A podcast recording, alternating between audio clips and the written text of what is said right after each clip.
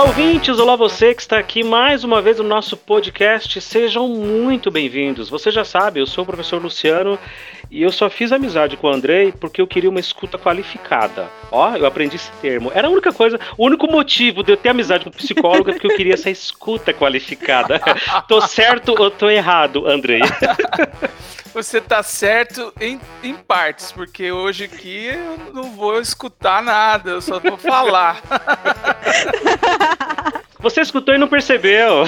Pode ser.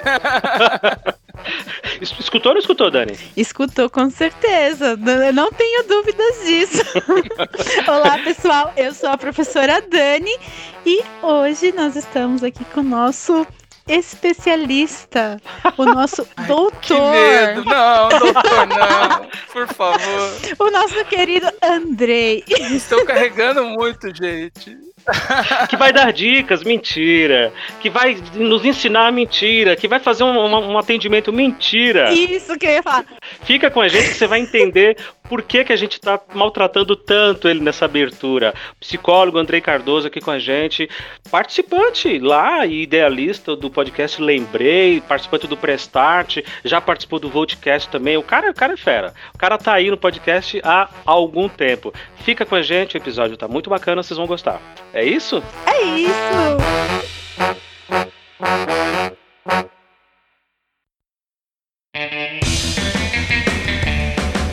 Nossa, professores e psicólogos conversam.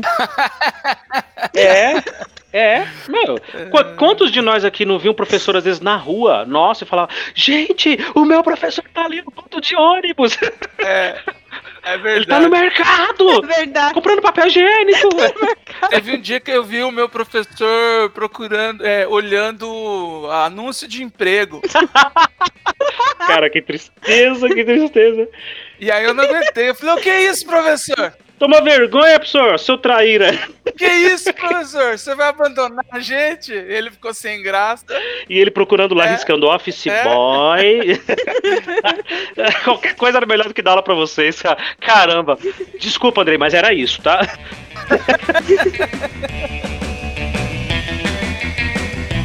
André, você acha que ainda tem muito estigma sobre uh, essa questão do psicólogo? Não, psicólogo é coisa de doido. Eu não sou doido, por que, que eu vou no psicólogo? Você acha que isso ainda é forte ainda hoje? Melhorou bastante nos últimos tempos, né? Como várias coisas, várias questões da sociedade, mas ainda existe muito. Existe muito com homens também, né? O homem ele tem essa coisa do, da masculinidade frágil e aí é, ah, o homem é burro, né? É, Fala sério. Eu acho também, mas Ele não vai no urologista, ele não vai no psicólogo, não, cara. Não. É por isso que a mulher vive mais. Pois é, pois é. E assim, é, ele relaciona mais isso, sabe? De não, não preciso. E aí, aí tem uma evolução disso também. Muitas pessoas precisam, às vezes, da medicação, que às vezes é um desequilíbrio químico mesmo, e a medicação pode ajudar. Claro que não é o psicólogo que indica, mas aí você fala, ó passa num psiquiatra ou num neurologista para você conversar com ele, para ver direitinho o que, que ele acha, fazer uma avaliação. Não, isso aí vicia o remédio e tal. Então, a gente também tem essa pequena evolução aí para farmacologia aí do, dos tratamentos. Mas... Aproveita e explica para o ouvinte qual é a diferença entre psicólogo e psiquiatra. O psicólogo é o profissional que estuda para fazer psicoterapia. Então, é aquele eh, profissional da saúde que vai eh, te ajudar através da escuta, né? A psicoterapia é a cura através da escuta. Quando você fala, além do, do conceito do senso comum que é desabafar, você também está elaborando sobre aquilo que você está está falando, né? Então você fala e reflete. O psicólogo vai te ajudar nesse caminho, com empatia, uma escuta qualificada, com é, disponibilidade, né, para poder nessa caminhada aí ajudar a pessoa a encontrar as suas respostas, ou não, ou outras perguntas. Né?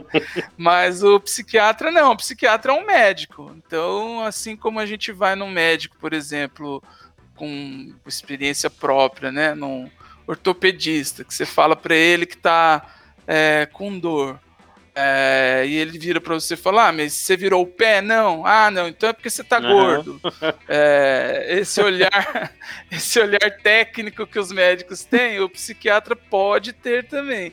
Mas uhum. ele é o cara que vai, que deveria, né, ouvir a, a, a pessoa, o, o, o, que ela está buscando ali, as crises que ela está tendo, as dificuldades ou as questões que ela tem fisiológicas mesmo e indicar um tratamento com é, farmacológico, com medicação para poder é, ajudar. Porque tem essa questão também, né? Muitas vezes, como eu falei, do, da, da questão fisiológica, química do corpo, às vezes as pessoas acham que um sentimento ou um estado emocional, tristeza, ou um né? estado de humor é um transtorno. Nem uhum. sempre.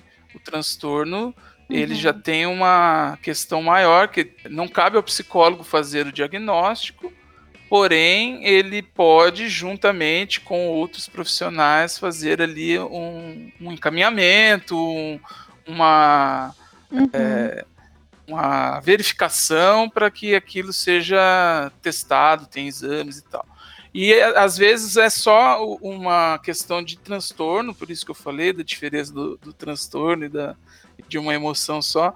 Às vezes é, é a única forma de tratar uhum. é com medicação. Então é, não tem essa coisa do preconceito. Né? Felizmente a ciência está bem avançada, as medicações hoje já têm um, uma tecnologia boa para poder lidar com essas coisas e, e as pessoas precisam perder também esse preconceito com o psiquiatra. Sim, sim. Sim, é, eu já vi muita, muita gente falando que, que tem esse receio de procurar um psiquiatra, que, que a pessoa sabe da, da condição, uhum. condição dela, né? Que ela não tá bem. E aí, quando, quando alguém dá essa sugestão, ah, mas que tal se você procurar? E a pessoa fala, não, eu não quero, não quero me dopar de remédio e ficar zumbi. parecendo um, uma, um zumbi, exatamente, né? Porque acha que, que, que, qualquer remédio que vai tomar vai, vai deixar a pessoa assim, fora uhum. de órbita, né? E, e, eu já ouvi muito essa justificativa, né? Ah, não, não vou porque eu não quero ficar assim. Ah, não. E, e, e, do mesmo jeito que eu conheço pessoas que vão, que fazem tratamento. E, e aí, nessa, nessa, nesse período de tratamento, que você falou, ah, tem o transtorno e tem o uhum. sentimento, né? Da pessoa, ela tá fazendo tratamento, tá indo super bem, mas em um dia, ah, hoje eu não tô muito legal, e, e, e deu ouvir, assim, a pessoa fala, ah, mas será que, será que o remédio não tá mais Sim. fazendo efeito? E aí eu, no, na, no instinto, assim, né, eu falei, não é o remédio, a gente não tem dias bons Exato. todos os dias, e não vai ser o remédio, não vai ser um remédio que vai fazer você ter dias bons todos os dias, né? É, pode acontecer de um dia você ficar mais ansioso, de um dia você ficar mais triste, de um dia você ficar mais, mais uhum. down, né? Enfim, e é, é natural, isso é natural do ser humano, né?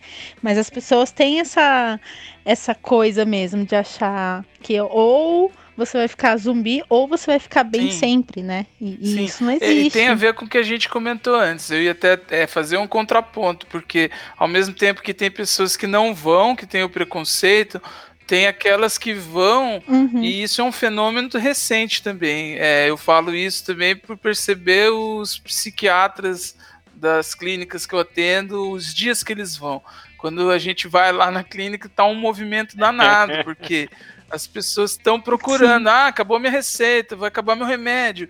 E, e isso eu acho que está mais relacionado a esse imediatismo que a gente citou antes, que é a pessoa não quer atravessar esse caminho, por exemplo, da psicoterapia, que é disso que você está dizendo, do hoje eu não estou bem e tudo bem, ou é, uhum. tô, tô mal, é, sei lá, passei por alguma situação que tô aborrecido, e aí ela não quer passar por isso, quer tomar um remédio que é como apertar um botãozinho e mudar de estado, de, de, de humor, de um estado emocional.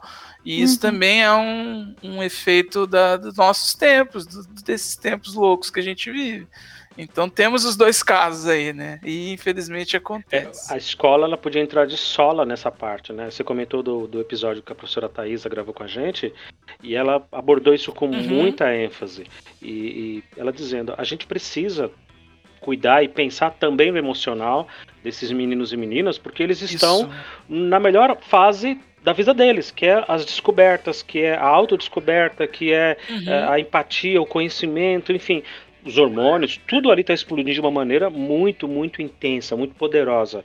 E se a escola conseguisse fazer Sim. esse pequeno ser entender, como a Dani disse, que nem todo dia você vai estar tá bem.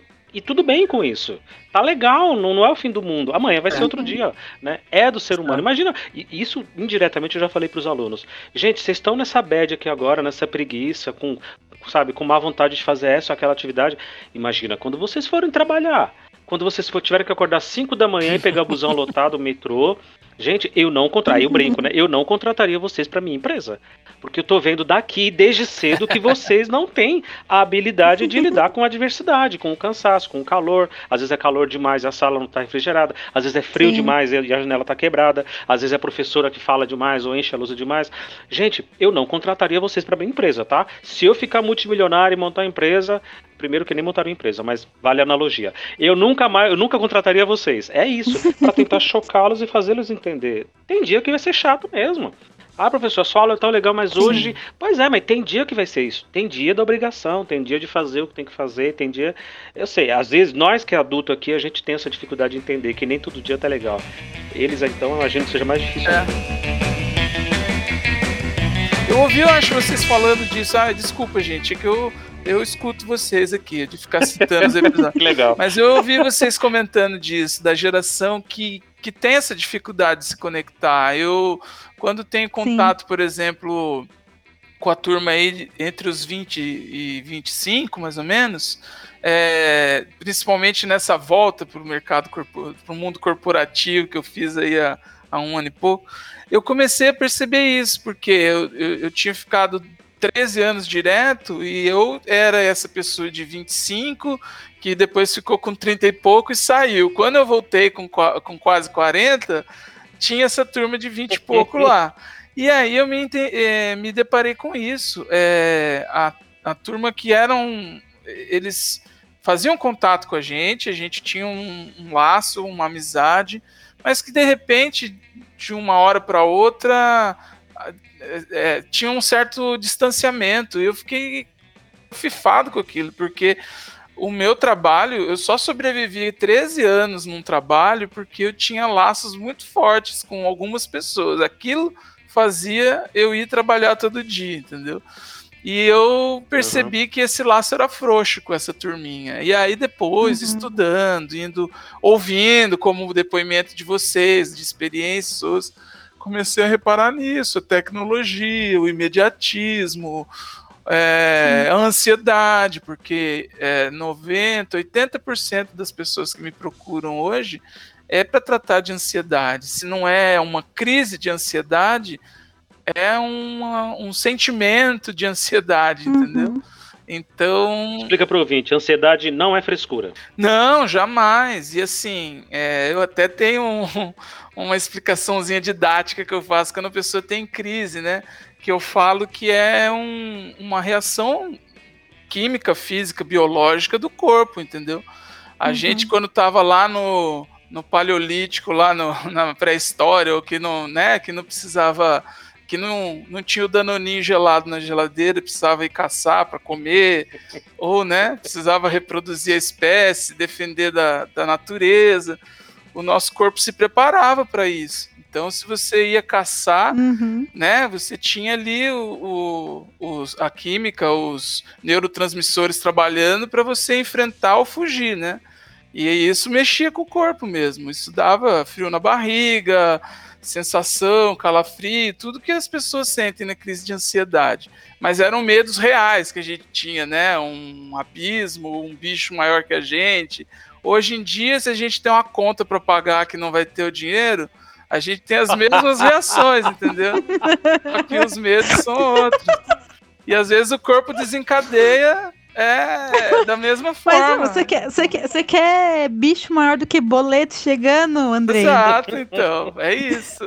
Por isso que a gente tem ansiedade, mas é uma reação do corpo, como fala, evolutiva, né? Que fez a gente chegar até aqui. Só que agora as coisas confundiram. Pô, o cara não viu minha mensagem, não respondeu meu WhatsApp. Pronto, já dá frio na barriga, já começa a acelerar o coração, entendeu? Sim. E aí... Ou pior, viu e não respondeu. Nossa! Pois é. Pois é.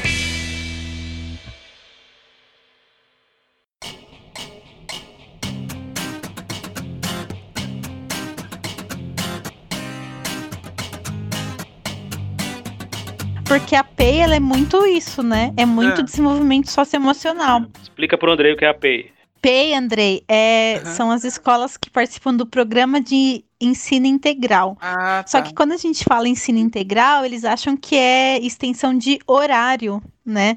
Ah, o aluno vai ficar o dia inteiro na escola. Sim, existem essas que o aluno fica o dia inteiro na escola, existem que eles ficam com um horário um pouco mais estendido, Sim. mas o programa em si, ele, ele fala da formação integral da, da criança. E aí entra muito essa parte do socioemocional. E aí tem a questão do projeto de vida, deles focarem nisso e, e dar um sentido para o aluno é, do porquê que ele está aprendendo, o que ele está aprendendo, aonde ele vai aplicar isso. E, enfim, é, é muito bacana. De- Depois a gente pode conversar um pouco mais sobre isso, porque tem a questão dos tutores, que é essa, essa escutativa de escutar o aluno, de ter essa ligação com o aluno. Enfim, é algo que depois a gente pode fazer uma reflexão um pouco mais profunda sobre esse sistema de educação, que é muito bacana e vem muito assim é, ao encontro do que você falou, né? Então, nossa, muita coisa pra falar depois. Não, gente. muito bom, porque também eu sou daqueles que eu acho que a gente participou de um episódio, eu preciso ficar pensando para não falar é, segundo grau ao invés de ensino médio. Verdade. Viu, gente? É ensino médio. viu, Vinícius? Viu, Otávio? Não é, o Andrei acertou, tá? Ponto positivo pra você, Andrei. Bota pro seu lugar agora. muito obrigado. Andrei, Andrei recebeu ponto positivo. Ponto positivo. O Otávio não. Estrelinha. Estrelinha. Estrelinha pro Andrei.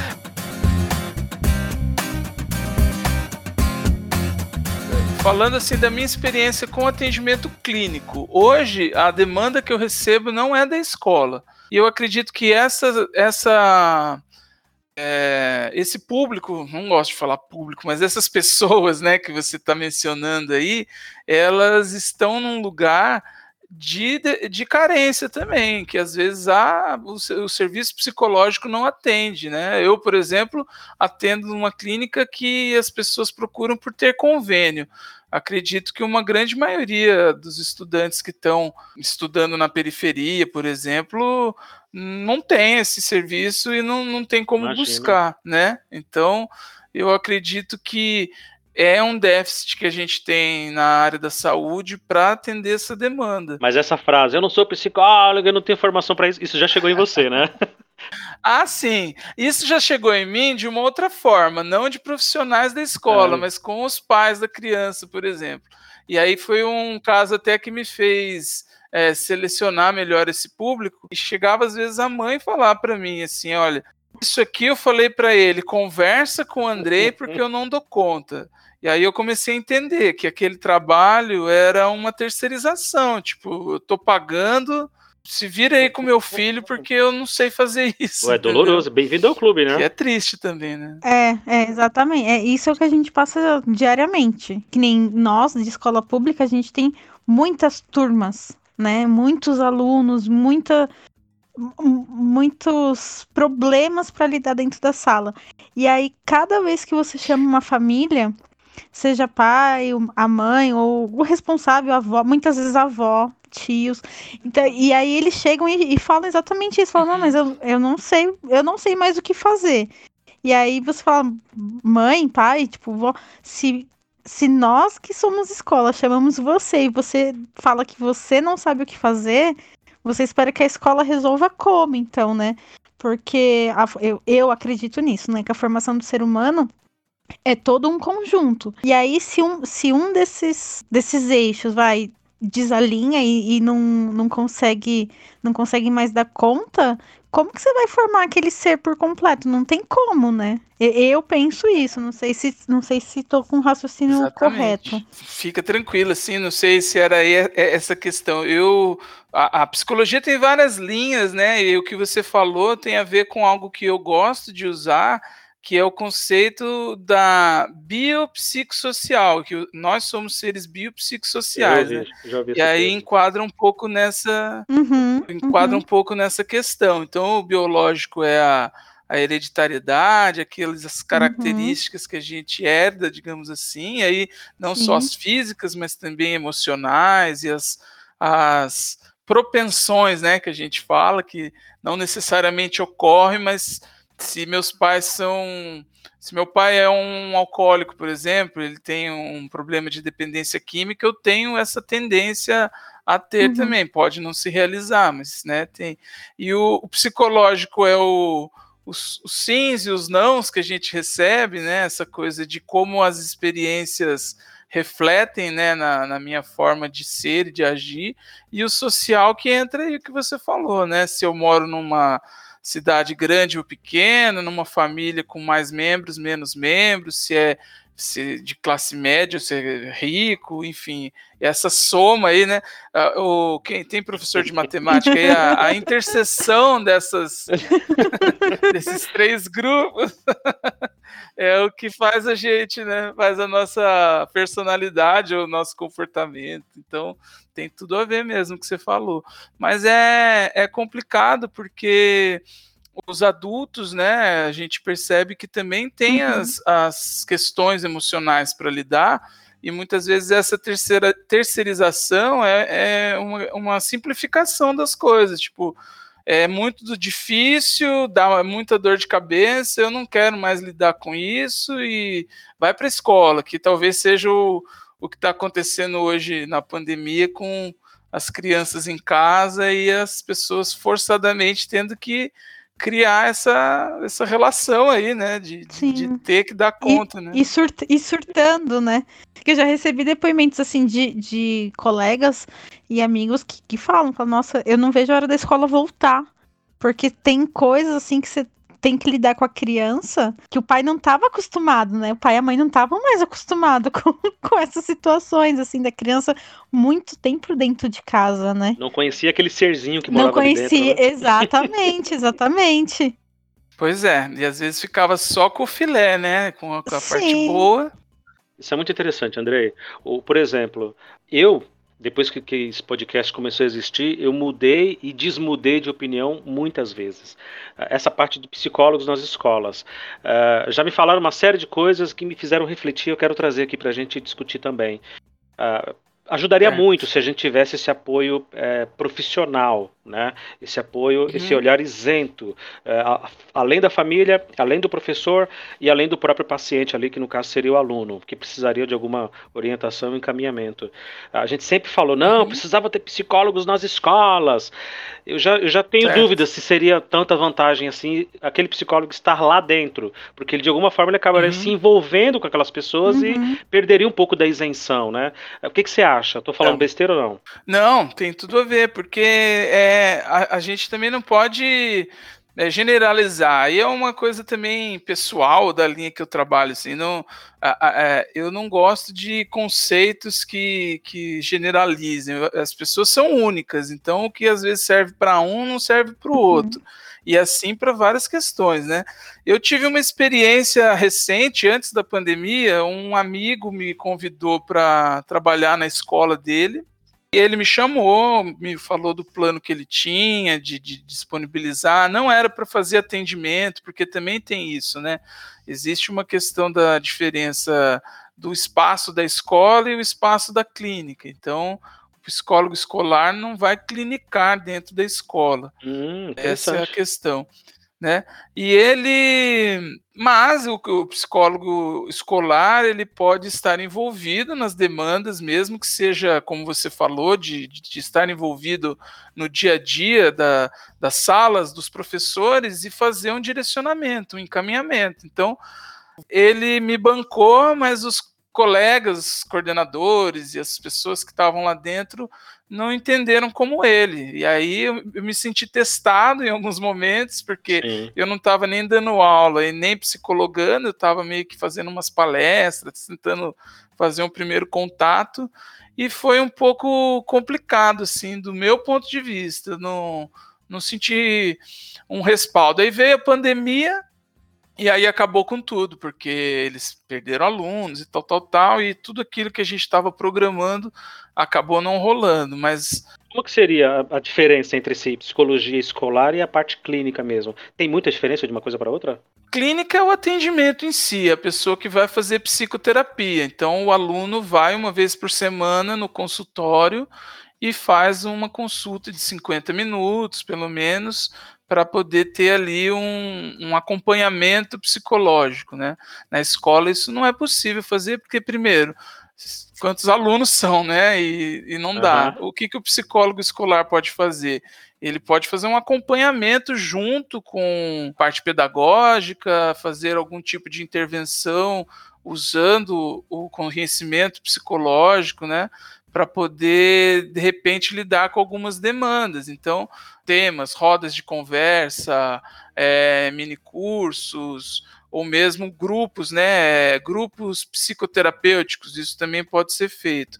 E claro, aí a observação também pode ser feita para que o aluno seja encaminhado, né? Ou é, uma orientação com o corpo de docentes também, de como lidar com determinadas situações, porque essa situação que você falou é comum, vocês talvez aprendam na faculdade, ó, oh, isso aí não é sua parte porque é o psicólogo que tem que fazer e tal, né? E eu vejo que muitas vezes até é uma questão de conexão mesmo.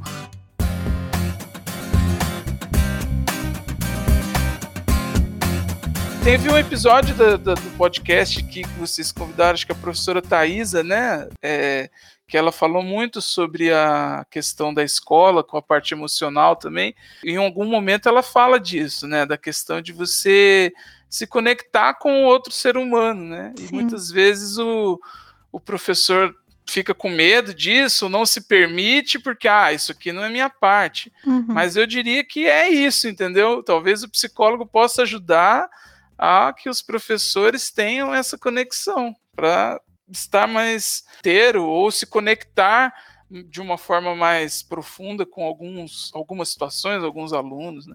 enxergar o humano é, ali. Eu, coisa, acho que né? essa é a, é a, parte mais complicada, assim, do, da, da nossa uhum. profissão, porque muitos, é, muitos professores são resistentes a isso por uma questão é, que eles consideram uma questão ética, sabe? De, ah, eu não vou me envolver com a história do aluno, porque não uhum. cabe a mim, porque eu não sei lidar. Só que assim, penso que às vezes o aluno precisa só falar, né? Eu, eu, eu, eu, gosto muito de ouvir os alunos por conta disso.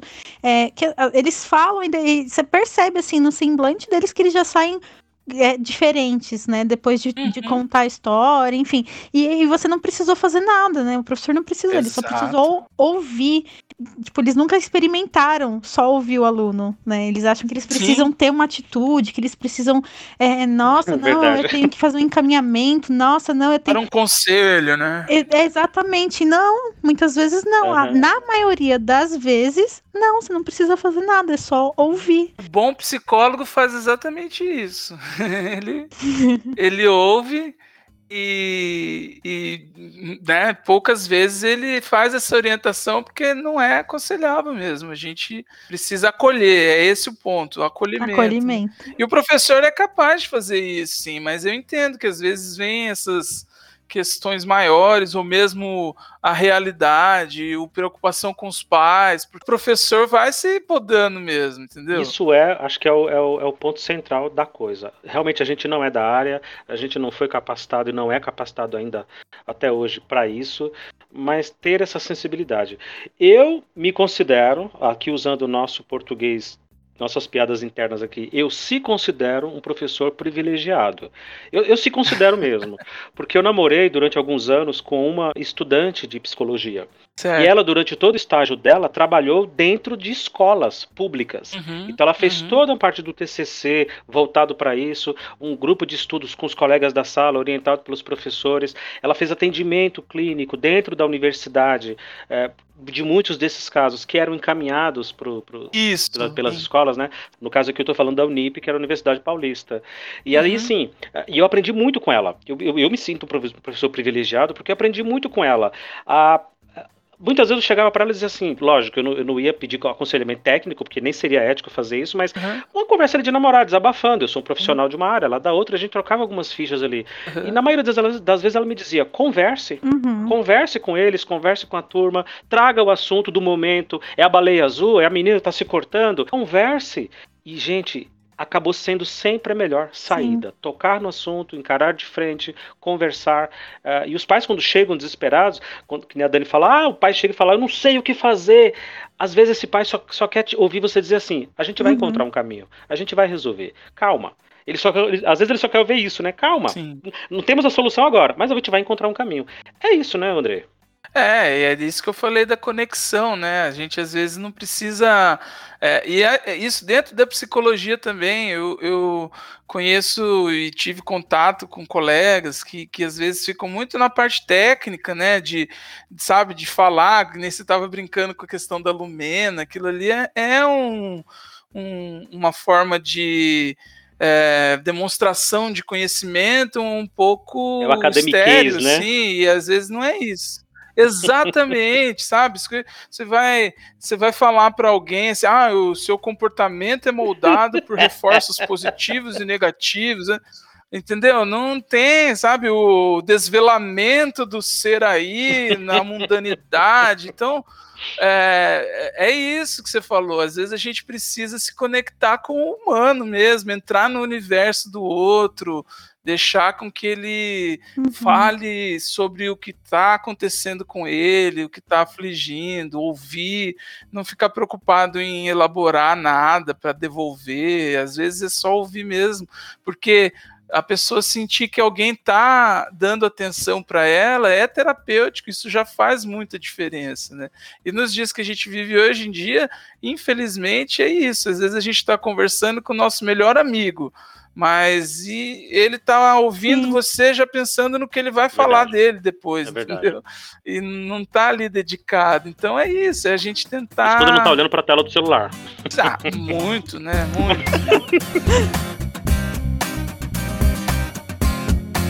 lembrei, né? Eu tô fazendo é, aqui, lembrei. lembrei. cara. Putz, Exato. lembrei. A ideia é uma sacada, é uma daquelas sacadas que você fala, putz, por que, que eu não tive essa ideia, né? Fala um pouco pra gente do podcast Lembrei. Danjo, que é o tio Dan, que é meu amigo, ele é um, um cara também professor, contador de histórias, ele é um cara muito lúdico, né? E ele me falou: vamos fazer alguma coisa juntos, para não ficar só a gente falando das nossas memórias. A gente, eu pensei, nós pensamos em trazer depoimentos das pessoas e a ideia era pretensiosa, mas funcionou, que é assim, através das memórias dos convidados e das nossas que a gente vai falando, quem tá ouvindo vai puxando a deles, entendeu? De ah, caramba, isso aí eu não lembrava. Nossa, mas eles não falaram daquilo que eu lembro. Então eu pensei nessa questão do, do das memórias afetivas para também aguçar isso em quem estava ouvindo. Quem tiver afim, vai lá, confere temos um site também, que é o www.podcastlembrei.com.br. Lá tem os episódios e os, as referências. Geralmente eu coloco lá vídeos, imagens das coisas que a gente falou durante o episódio. Colocamos as fotos dos participantes. E é isso, é, é, muito gostoso de fazer e mais gostoso ainda quando, quando as pessoas falam pra gente que gostam. Ah, a ideia é ótima. André Cardoso, primeira vez que você participa aqui com a gente, não será a última. Você, você se deu mal, cara, porque você aceitou primeiro, você abriu esse portal. cara, você abriu um portal que você, você se ferrou. Você. A caverna do dragão, você acabou de entrar. Muito obrigado. Não, imagina, eu que agradeço. Eu escuto vocês, a gente tem aí uma relação. É, de bastidores que foi se estreitando nesse mundo da podosfera. Gente, obrigado. Andrei, obrigado. Dani, mais uma vez, obrigado. Obrigado, gente. Eu que agradeço.